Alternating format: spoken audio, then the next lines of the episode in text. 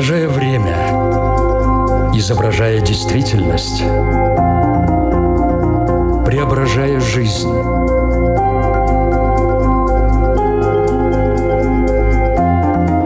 Форма выражения. Программа о том, как мы проявляем себя в этом мире –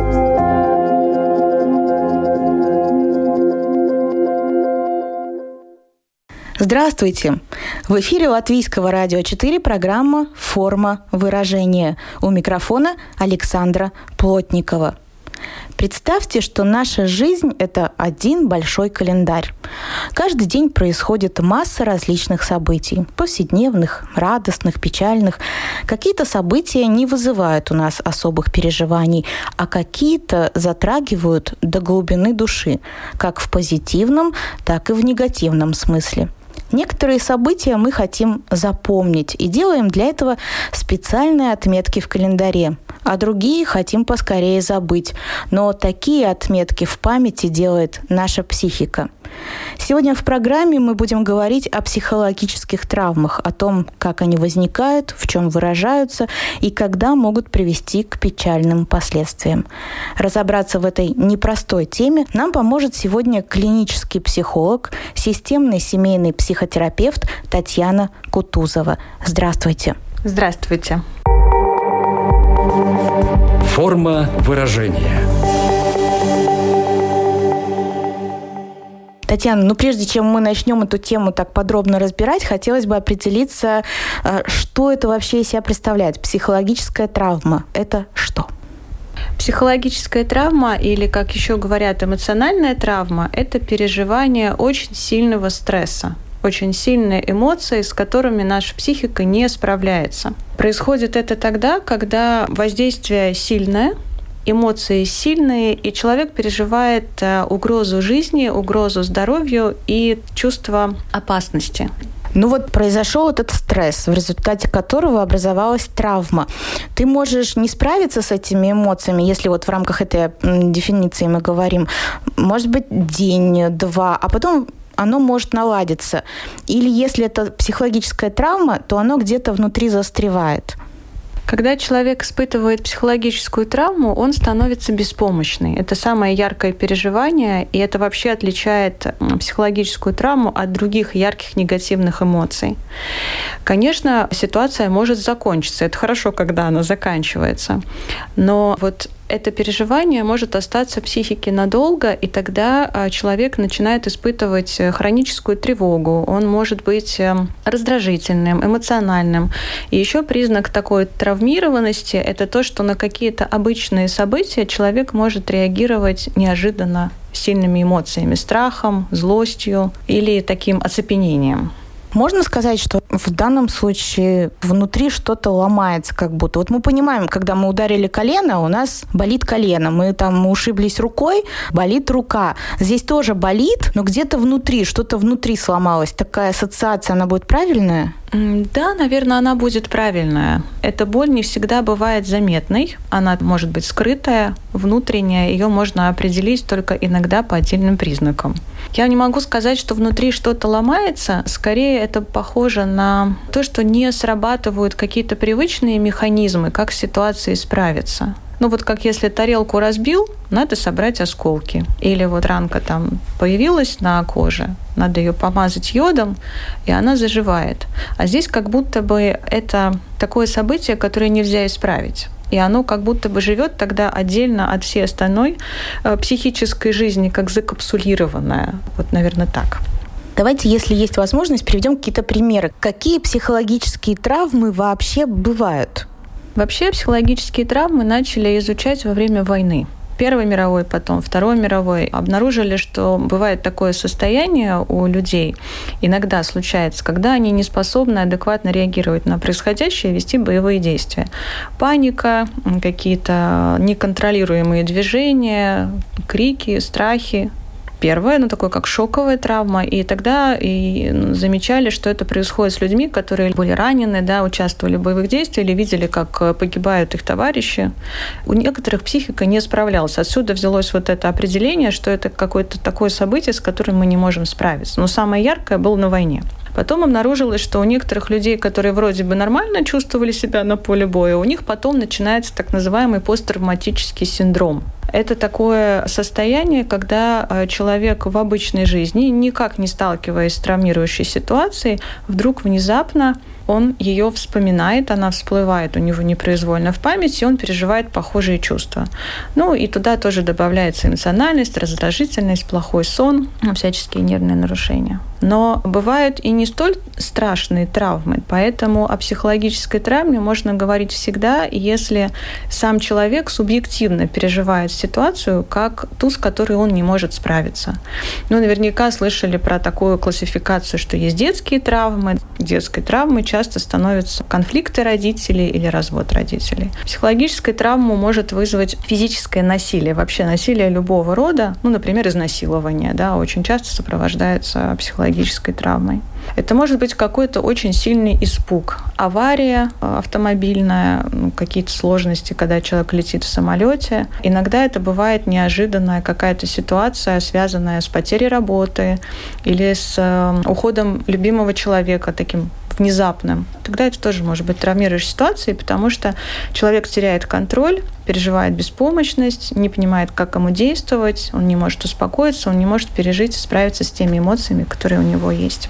В нашей жизни происходит очень много событий. Зачастую они даже могут быть одинаковыми. Например, один человек попал в такую ситуацию, в аналогичную попал другой. Но у одного будет в результате этого травма, а у другого нет.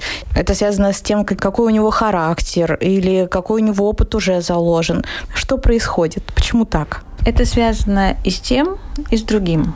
Есть люди более чувствительные, более эмоциональные, которым, в принципе, сложнее справляться со своими эмоциями. Ну, тогда у них больше возможностей получать психологические травмы. Это зависит от ресурсов. Если, например, человек в принципе находится в ресурсном состоянии, он здоров, у него в жизни все более-менее в порядке, да, и он занимает эм, ну, такую активную позицию, то когда случается стресс, у него больше шансов с ним справиться. Если он и так находится уже в истощенном состоянии, он уже пережил несколько стрессов до того, то следующий может вполне стать для него травматичным. Получит или не получит человек психологическую травму, сильно зависит от того, удастся ему занять активную позицию или нет. Например, во время всяческих катаклизмов или вот военных тоже действий меньше последствий, в том числе посттравматического синдрома, бывает у людей, которые бежали, боролись, спасались, они что-то делали. Да, вот когда удается не попасть в беспомощность, там все-таки срабатывают механизмы защиты, и человек воспринимает эту ситуацию как ту, с которой он справился. Если по какой-то причине человек попадает в беспомощность, то вот там травмированность ну, намного больше. Психологическая травма может возникнуть в любом возрасте или все-таки есть какие-то ограничения? Думаю, что в любом. Другое дело, что те события, которые вызывают травму у детей и у взрослых, они могут быть разные. Ну, наверное, в ситуацию насилия ребенку попасть легче, чем взрослому человеку. Хотя и такое тоже случается. Но вообще существует теория, что если была какая-то травма в детстве или несколько травматических событий в детстве, то такой человек хуже справляется ну, с такими серьезными стрессовыми ситуациями во взрослой жизни, потому что похожие ситуации работают как триггеры. Ну вот если, например, в детстве человек переживал насилие, то какая-то ситуация, где он сталкивается с насилием во взрослой жизни, она срабатывает тоже как травма. Травма – это, ну, мне нравится такая метафора, что это как воронка. Вот случается какая-то ситуация похожая, и как бы все предыдущие травмирующие ситуации похожие, например, если про насилие мы говорим, они как бы автоматически включаются в нее, и он проваливается в нее в эмоции очень сильно. Эта воронка открывается, если ты не проработал травму, или она может открыться даже если ты над этим работал? Когда мы говорим про проработку травмы, да, такие люди, они или не проваливаются в эту воронку, эм, наверное, это можно назвать триггерной точкой, да, на какой-то триггерной ситуации, или они настолько знают себя, что они очень быстро оттуда могут выходить. Потому что особенность травматического восприятия, ну вот если человек травмирован, она заключается в том, что он находится здесь и сейчас, а чувствует как там и тогда. И если говорить про лечение травмы и работу с травмой как раз добиваемся того, чтобы человек оставался в настоящем, воспринимал настоящие события. Мы все время говорим про события, а могут ли люди травмировать друг друга? Поскольку люди друг другу создают разные события, то могут. Можно даже привести какие-то примеры по возрастам. Иногда родители могут травмировать своего ребенка, не подозревая об этом. Например, для малыша в возрасте лет трех-четырех, если даже как наказание или просто из каких-то соображений родители возьмут и выбросят его любимую игрушку, то это может стать психологической травмой. А ребенка травмирует игнор, если внезапно его в качестве наказания перестают видеть, слышать и с ним разговаривать. Если мы говорим, например, про подростков, то они, наверное, чаще сталкиваются с мобингом в школе, с какой-то травлей, с ними перестают дружить, а со стороны родителей это могут быть оскорбления или угрозы выгнать из дома. Это тоже может травмировать психику. Ну, в школе тоже сейчас редко практикуется, но некоторые взрослые вспоминают, как это было ужасно, когда их выставляли перед всем классом, и учительница отчитывала, рвала их работы, да, унижала. Если это делается не один раз, а хронически, это запросто может стать причиной травмы. Взрослые люди, наверное, чаще сталкиваются с такими травмами, как э, внезапная утрата, смерть близкого человека, предательство. Это может быть предательство друга, когда отбирают э, имущество, бизнес, квартиру, деньги или просто как-то подставляют. Получается, навредить друг другу мы тоже можем. А можем ли мы в такой ситуации друг другу помочь? Про подростков особенно актуально. Если его не родитель э, травмирует, а вот в классе, в школе что-то происходит, какую позицию занять родителю? Потому что вот она может быть очень активная, но будет ли она в помощь потому что он хочет идти разбираться, но при этом это может привести к еще более печальным последствиям. Как правильно себя вести? Мобинг в школе – это отдельная большая тема, но абсолютно точно его нельзя оставлять без внимания. То есть очень здорово, когда за этого подростка вступаются или другие подростки, если это возможно, или вообще другие ну, дети, может быть, чуть постарше, или другие взрослые, будь это администрация школы или учителя, или это просто нужно менять среду, ну, в крайнем случае, да, ну, оставлять его там в этой беспомощности, конечно, нельзя, даже если он лично против и хочет продолжать там оставаться, в любом возрасте, наверное, бывают ситуации, в которых человек слаб. И если в этот момент от него отворачиваются, он не находит поддержки, то это может быть серьезным потрясением. А первая помощь это какая? Это поговорить? Первая помощь это вообще быть рядом и обеспечить безопасное пространство. Но я хочу напомнить, что если мы говорим про травму, там должны сойтись вот эти три фактора ощущение беспомощности, мало ресурсов и вот это переживание, что события больше, чем я могу справиться. Дети и подростки вообще довольно сильные люди. Они вообще гибкие и здорово умеют приспосабливаться, и они со многим могут справиться. Поэтому, наверное, если говорить про детей и подростков, то вот это наличие взрослого, который рядом и поддерживает, оно тоже во многом помогает травмирующим ситуациям не стать психологической травмой. Форма выражения. Во взрослом возрасте человек всегда понимает, что у него есть психологическая травма, или он может с этим жить довольно неосознанно? Он может не знать вообще, может догадываться, а может э, знать, ну и тогда выбирать, он хочет здесь что-то менять или нет. Вы сказали, что обычно травма возникает в результате какого-то очень сильного стресса, когда мы не можем справиться с этими эмоциями. А в чем проявляется уже полученная травма? В чем это выражается? Основные признаки, что была травма, это повышенная раздражительность, вообще эмоциональная, ну такая чувствительность, да, когда человек очень ярко эмоционально реагирует на такие обычные, не очень значимые события. По таким реакциям можно, в общем-то, и отследить, где именно произошла травма, потому что вот эти вот триггерные события, они чуть-чуть воспроизводят воспоминания из прошлого. Когда у человека забирают, например, книгу из рук резко, то он может это воспринять как насилие. Не травмированный человек, он может разозлиться, его может это раздражать, но вряд ли он будет это воспринимать так ярко, что вот это резкое нарушение его границ, и это насилие по отношению к нему. Травма может себя проявлять в снах, ну, какие-то страшные сны, кошмары. Во внезапных воспоминаниях, если человек помнит травмирующее событие, так называемые флешбеки, это вот один из признаков посттравматического синдрома. Травма может э, проявлять себя в остром нежелании попадать в какие-то ситуации, ну, в таком избегании, не только про насилие, это могут быть какие-то отношения, не хочет человек в отношения вообще, в принципе, вступать, да, в каком-то специфическом отношении к мужчинам, к женщинам, к мамам, к папам, к детям, к полицейским, да, какой-то категории людей. Когда человек проживает травматическое событие, у него как будто бы разделяются мысли и чувства. Вот чувства настолько сильные, что то они должны быть как-то изолированы в психике. А, я сталкивалась с таким объяснением, что у нас же есть э, область головного мозга, которая отвечает за эмоции, и есть кора, которая анализирует логические какие-то и событийные ходы.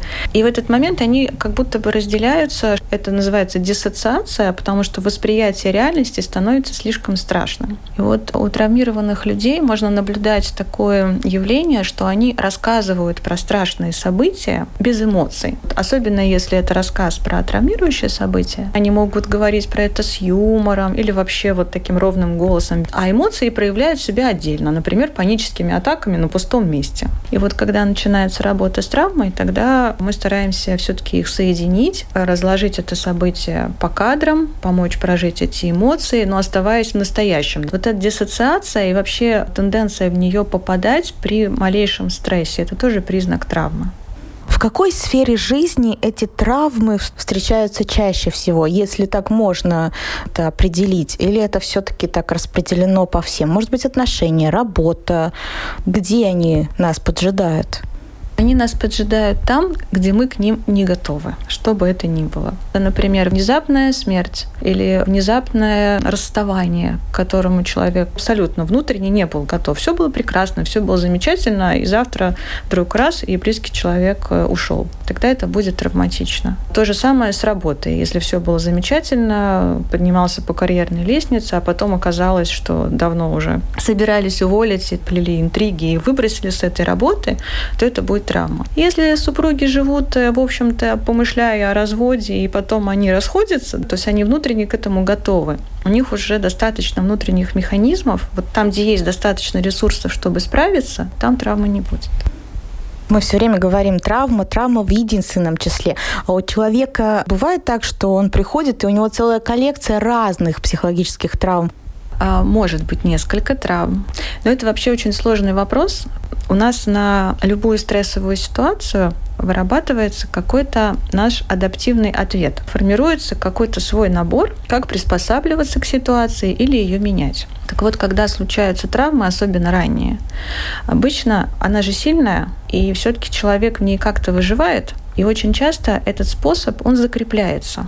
И вот у тех людей, которые переживали травматичные события, особенно такие долгие, длительные, ну, например, там отец алкоголик и постоянно бил, или просто постоянный какой-то эмоциональный гнет в семье, у них вырабатывается не так много стратегий, одна, две, три, которые в следующей стрессовой ситуации включаются, и они снова и снова и снова воспроизводятся, и не сказать, чтобы они были удачными. Поэтому и следующие события могут оказываться травматичными. Поэтому это очень сложный вопрос. Бывает так, что несколько травм, ну там и родители развелись, и с мобингом в школе человек столкнулся, да, и там с каким-то насилием.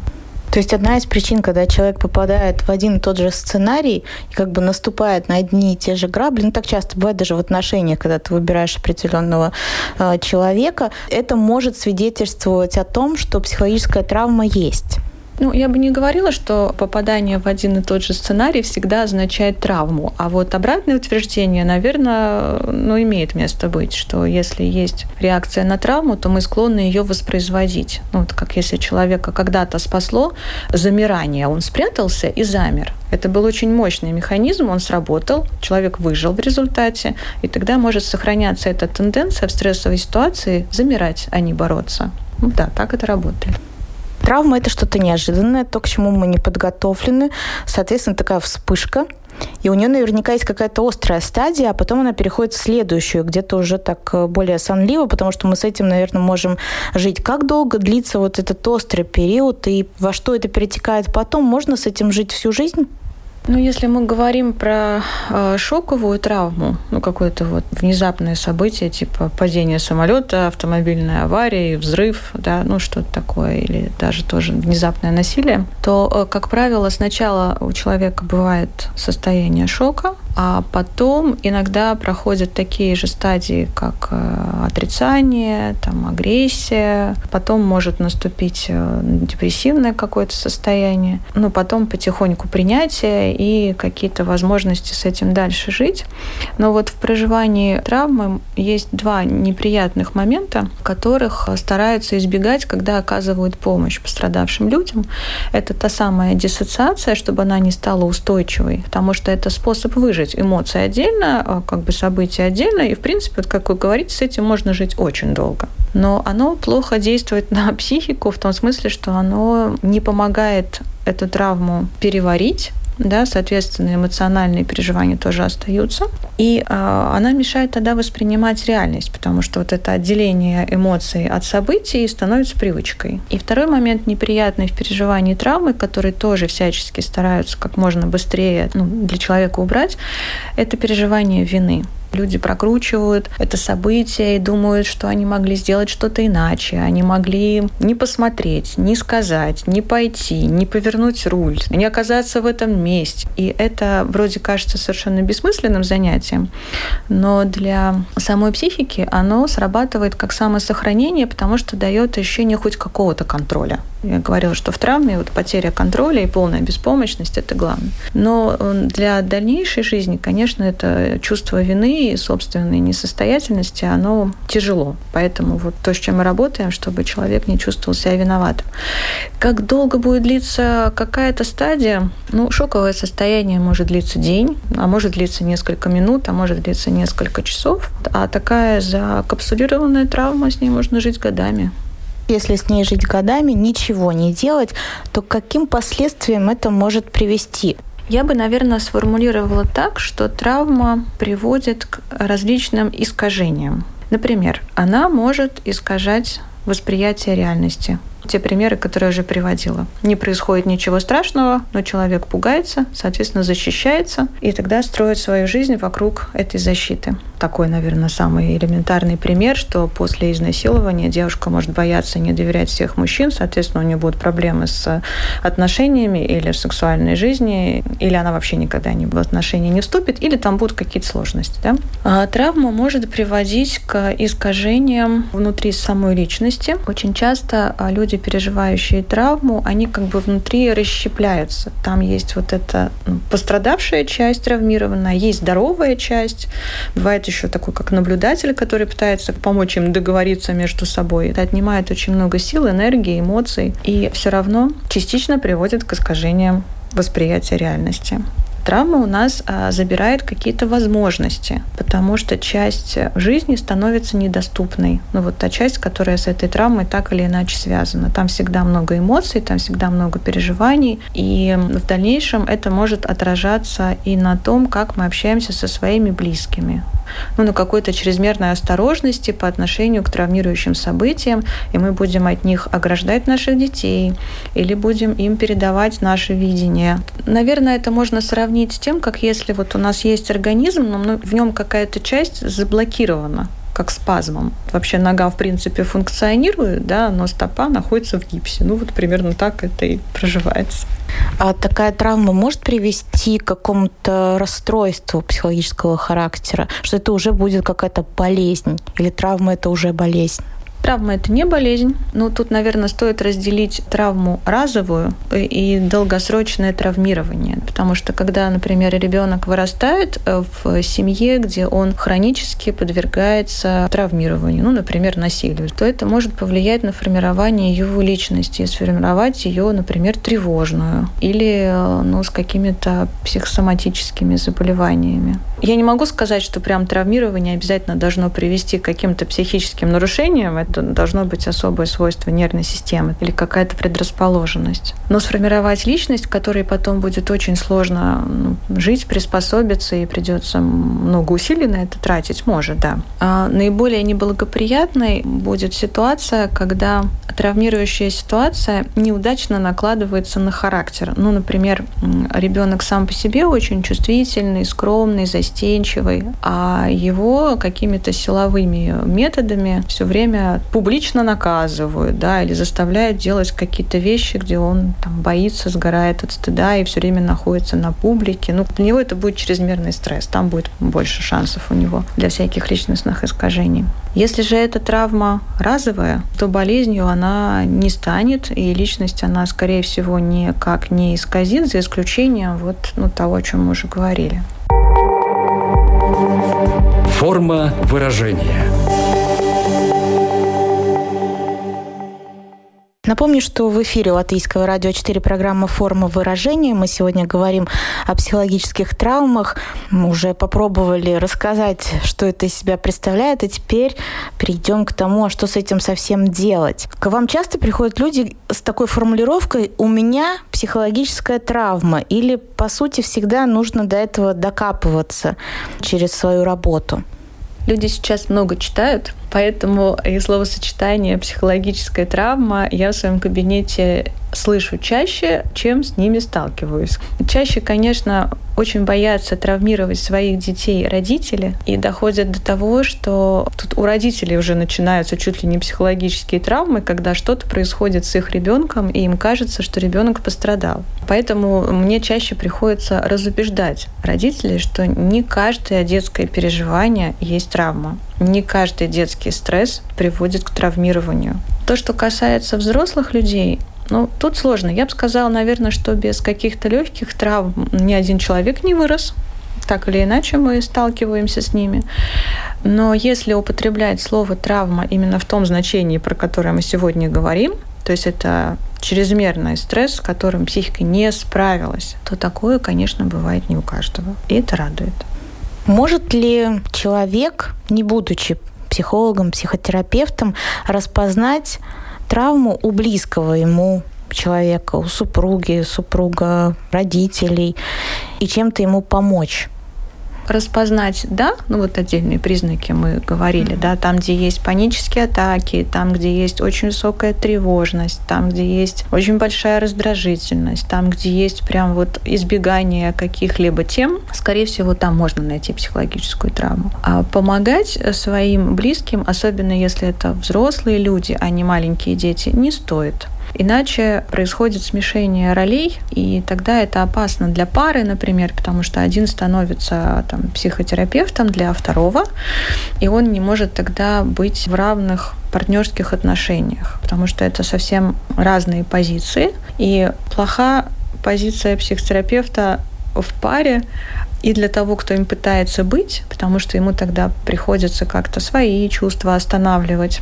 к себе не очень прислушиваться, иногда выслушивать от своего партнера то, что он, может, и не хотел бы. И одновременно это не очень хорошо для того, кого пытаются лечить, потому что то, что клиент, находясь в клиентской роли у психотерапевта, готов принять, он совершенно не готов услышать от своего партнера.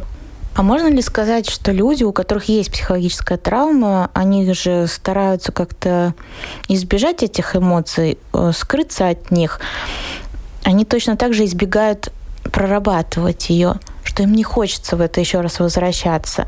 Или есть такие сознательные, которые приходят и говорят, да, я готов. Обычно приходят и говорят, да, я готов, те, кому она мешает. Например, человек с паническими атаками хочет избавиться от панических атак. Или человек с э, флешбеками, с воспоминаниями, хочет тоже от этого избавиться. Или, например, человек знает, что он сталкивался с насилием, помнит об этом, он теоретически знает, что это может влиять на его жизнь, и начинает, ну, просто уже через осознанность да, замечать, как это на него влияет. Например, появляются какие-то сложности в отношениях с близкими. Или у него рождается свой ребенок, и он понимает, что он чего-то с ним не может, потому что с ним что-то нехорошее происходило в детстве. Бывает, что приходят родители, которых били, а они своих детей бить не хотят, но не могут. И тогда понятно, что с этим нужно что-то делать. Или какие-то события вызывают очень сильные эмоции, и человек не может с ними справиться. В общем, приходят э, работать со своими травмами те, кому плохо и они хотят, чтобы им стало лучше. Другая бывает ситуация, когда уже в ходе терапии открывается психологическая травма, и тогда у человека всегда есть выбор – работать с ней или не работать с ней. Но работать с травмами – это ну, нужна специфическая специализация, потому что почему тоже вот опасно с ними иметь дело самостоятельно или с помощью друзей. Потому что работа с травмой, она не о том, чтобы вдруг ее обнаружить, раскопать и как-то проиграть или рассказать. Иногда этого бывает мало, и такие ну, неподготовленные люди, если они вспоминают э, и пытаются что-то с этим делать, без помощи специалиста могут получить ретравматизацию. Просто еще раз провалиться туда, пережить это все и с ней же и остаться. Поэтому иногда просто рассказать кому-то об этом событии – это уже терапия, а иногда нет. Тут нужен человек, который разбирается в вопросе и будет рядом с таким клиентом. Хочу уточнить, избавиться от психологической травмы можно. От этого переживания избавиться нельзя, оно в прошлом. Но избавить себя от того, чтобы оно хронически повторялось, можно.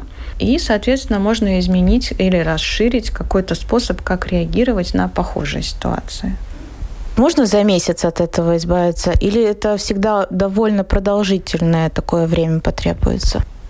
За месяц, за месяц, ну, не знаю, может быть и можно, конечно, но там многое зависит от самого человека, от его психики, еще от того, как давно была эта травма и как она повлияла на его жизнь. Потому что если она уже обросла еще дополнительными травмирующими событиями, да, тогда это будет дольше. А дольше будет работа с травмой, если у человека мало ресурсов, потому что прежде чем работать непосредственно с травмой, мы обеспечиваем ресурсы, чтобы у него они были психологические, эмоциональная какая-то поддержка, возможность поддерживать себя, навык там, самоподдержки, да, хороший контакт с терапевтом и так далее, и так далее, и так далее. И это зависит от того, это была разовая травма или это было несколько травмирующих событий на протяжении долгого времени.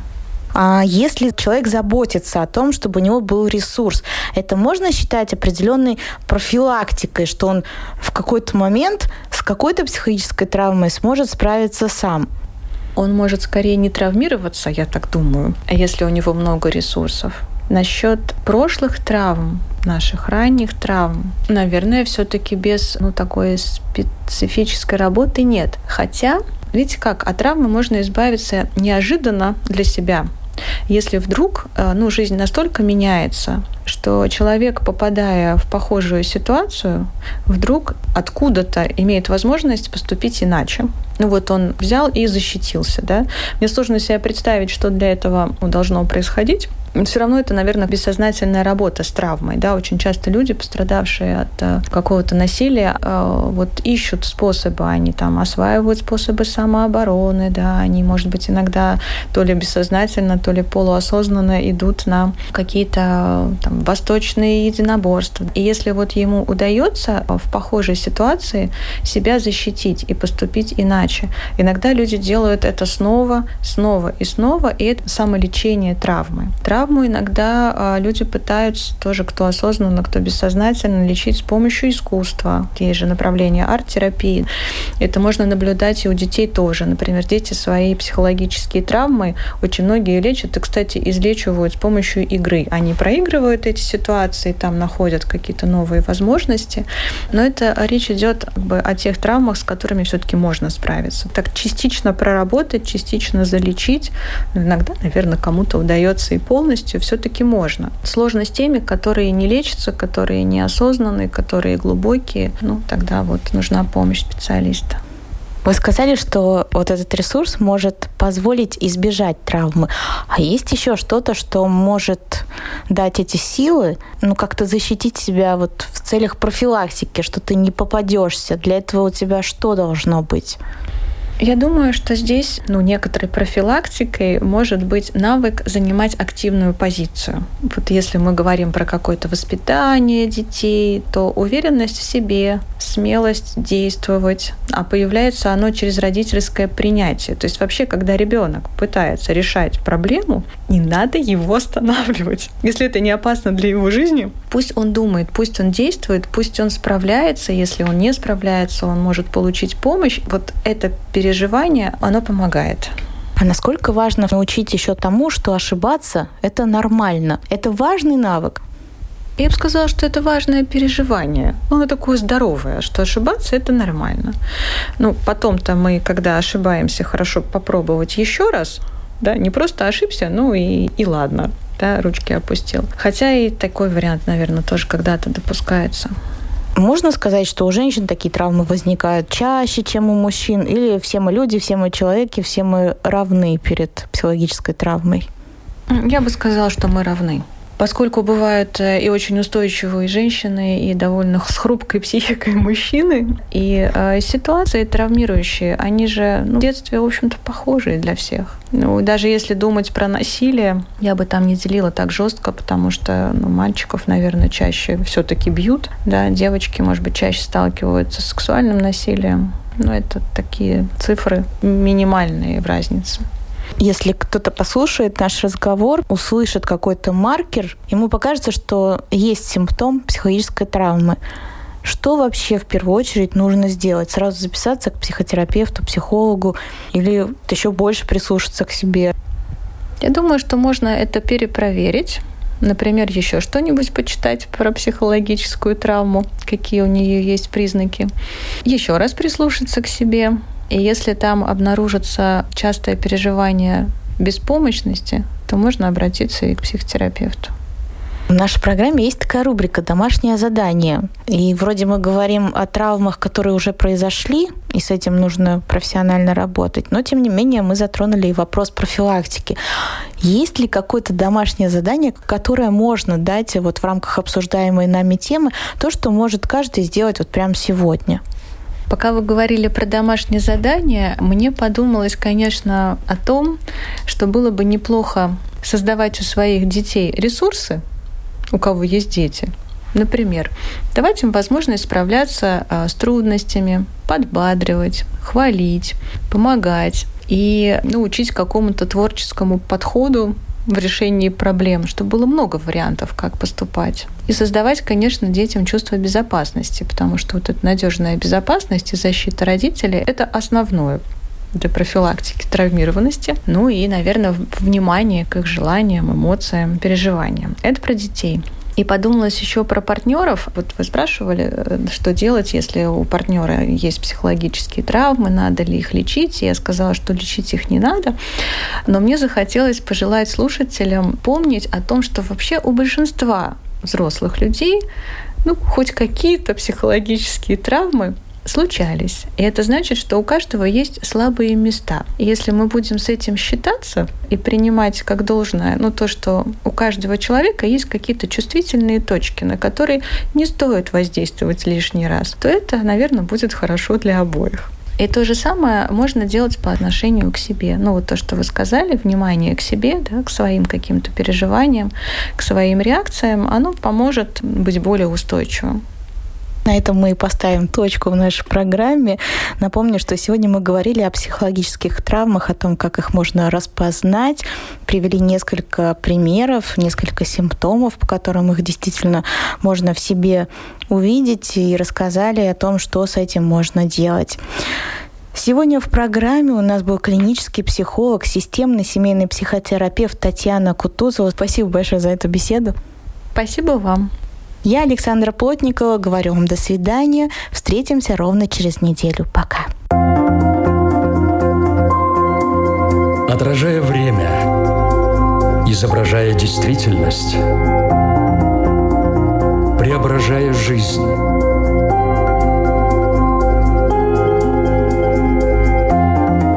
Форма выражения. Программа о том, как мы проявляем себя в этом мире –